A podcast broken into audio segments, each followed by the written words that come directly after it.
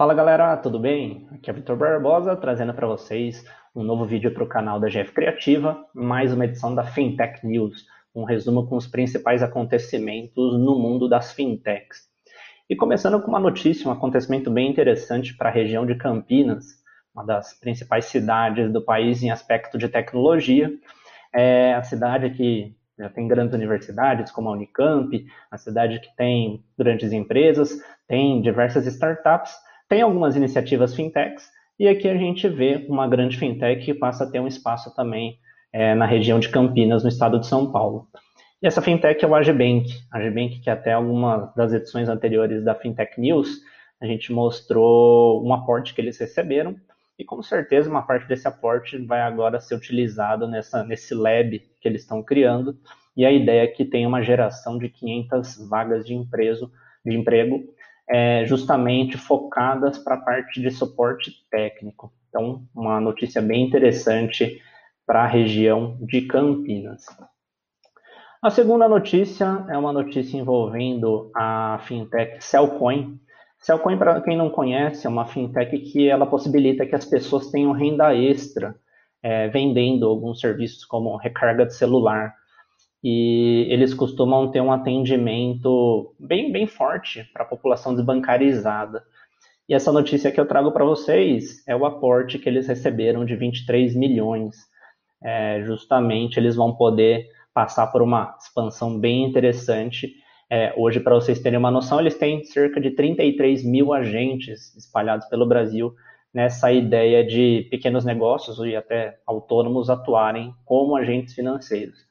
Como eu comentei, recarga de celular, é, outros produtos que também acabam, os serviços acabam sendo, podem ser vendidos pela, pela plataforma e as pessoas ganham comissão a partir disso. A terceira notícia envolve uma grande empresa aqui no Brasil, uma startup de grande nome, que é o OLX. O OLX é, possibilita a compra e venda de produtos usados, então você pode anunciar N produtos lá, e eles passam a entrar na briga no mercado de finanças, mais especificamente no mercado de crédito. Eles passam a oferecer um, produtos de crédito com taxas a partir de 1,99%.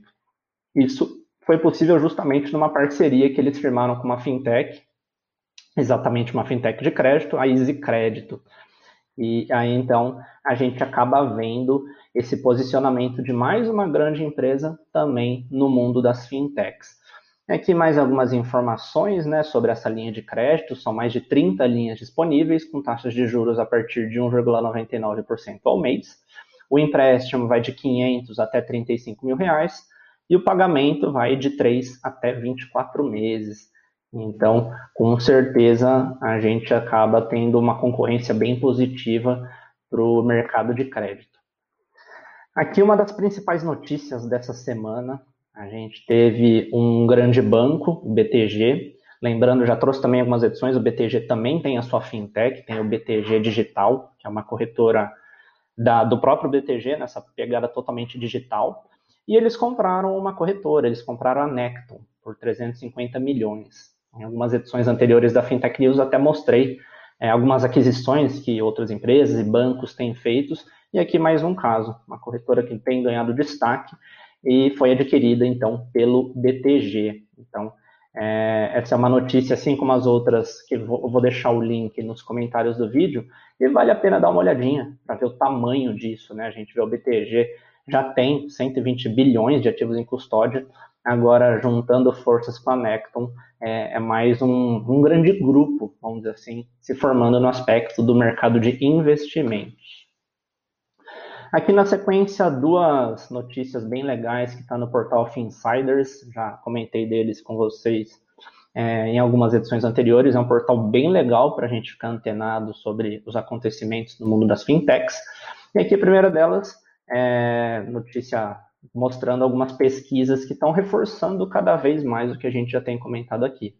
A digitalização dos serviços financeiros acelerado na pandemia, então cada vez mais soluções, produtos e serviços financeiros voltados para o meio digital. Então, aqui até o, um resumão dessas pesquisas. Uma é da Mastercard, mostrando a população desbancarizada. Um número interessante, né? Diminuiu 73% nos últimos cinco meses. É, isso mostra que cada vez mais as pessoas têm a opção de ter acesso a serviços financeiros através do celular. E boa parte da população brasileira tem o acesso ao celular. Então, reparem como é, esses números têm, têm mostrado um grande crescimento. O auxílio emergencial também ajudou um pouco nisso, então até aqui tem essa própria pesquisa da Mastercard, como que evoluiu o uso de alguns serviços bancários, como pagamento de conta, boleto. Então reparem o salto que dá praticamente em boa parte das categorias entre maio e agosto. E aqui, né, você vê o saque. O saque, então, dinheiro físico, né, muito menos digital, tem essa redução, que não é de se estranhar. Aqui a gente tem é, uma outra pesquisa divulgada pela Just, mostrando a ideia dos aplicativos, e isso não só Brasil, mas mundo todo, o crescimento do número de transações financeiras via aplicativo. Então, Japão, 75%, Alemanha, 45%, Turquia, 39%, Estados Unidos, 33%, Reino Unido, 29%. E aqui a gente ainda vê, né? É, o número de sessões em aplicativos de pagamento aumentou 49% em média nos diferentes países. E junto a isso também os aplicativos de pagamento e internet banking e mobile banking também tiveram um incremento de 25% em média. E a terceira pesquisa, aqui levantada pelo Danilo Martins, o, o fundador da Finsiders, é dos new banks, são esses bancos novos que têm aparecido.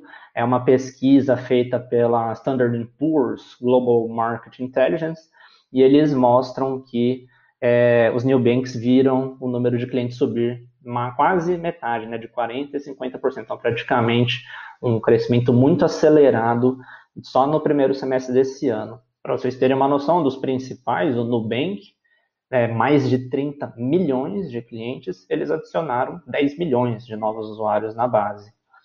O Inter, ele também é um, banco forte, ele até trocou o nome, né? antes era Banco Inter, agora eles estão com uma nova identidade visual, Inter. Eles bateram recentemente a marca de 7 milhões de correntistas. E então a gente vê o fortalecimento. Aqui também tem outros casos, né? O C6 Bank, já trouxemos também aqui na Fintech News, 3 milhões de clientes batidos recentemente, e então a gente vê cada vez mais como os bancos digitais têm caído no gosto dos usuários, dos clientes que precisam dos serviços bancários.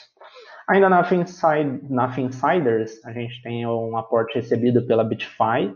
A Bitfy é uma carteira multiuso e bem relacionada ao mercado de criptomoedas e eles receberam um aporte de 1,4 milhão, milhão de reais é, do grupo Urca Angels.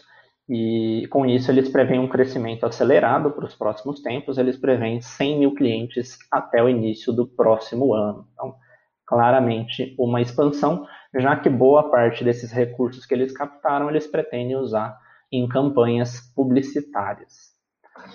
E por fim, uma notícia é, de aporte também. Deixa eu só dar uma atualizada. Aqui vai ser uma notícia de uma plataforma, uma fintech chamada Asas, que é uma fintech que você pode ter recebimento de pagamentos, você pode cobrar clientes é, via boleto, via cartão de crédito e tem até o processo de cobrança. Eu acho que o link ele ficou desatualizado. Vamos pegar aqui de uma nova fonte, só para vocês verem a grandeza disso. Se não carregar por aqui, a gente pega um novo link. Já vamos, aparentemente está indo, vamos dar só mais uma chance. Enquanto isso, a gente até já põe um novo para carregar. Vamos pegar aqui esse do exame, que o da Isto É está um pouquinho lento. Então, para vocês verem, Fintech Asas, como eu estava comentando, uma fintech no aspecto de pagamentos, essa é a categoria deles, gestão de pagamentos, um aporte de 37 milhões de reais e um aporte liderado justamente por um grupo do Bradesco, a Inova Bra Ventures.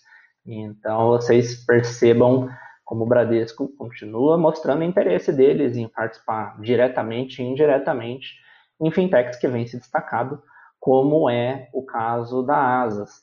E olha que interessante, né? o foco deles é micro e pequenas empresas, e eles passaram a atrair 5 mil clientes por mês, duas vezes e meia mais do que antes da pandemia. Então, como esse cenário de pandemia acelerou essa tendência para eles. Então, algo muito interessante. Então é isso, pessoal. Reforçando, vou deixar todos os links no, na descrição do vídeo. Se alguém tiver algum comentário, alguma dúvida, podem aproveitar. Não esquecem de deixar o like, se inscrever no canal e a gente se vê no próximo vídeo. Um abraço a todos.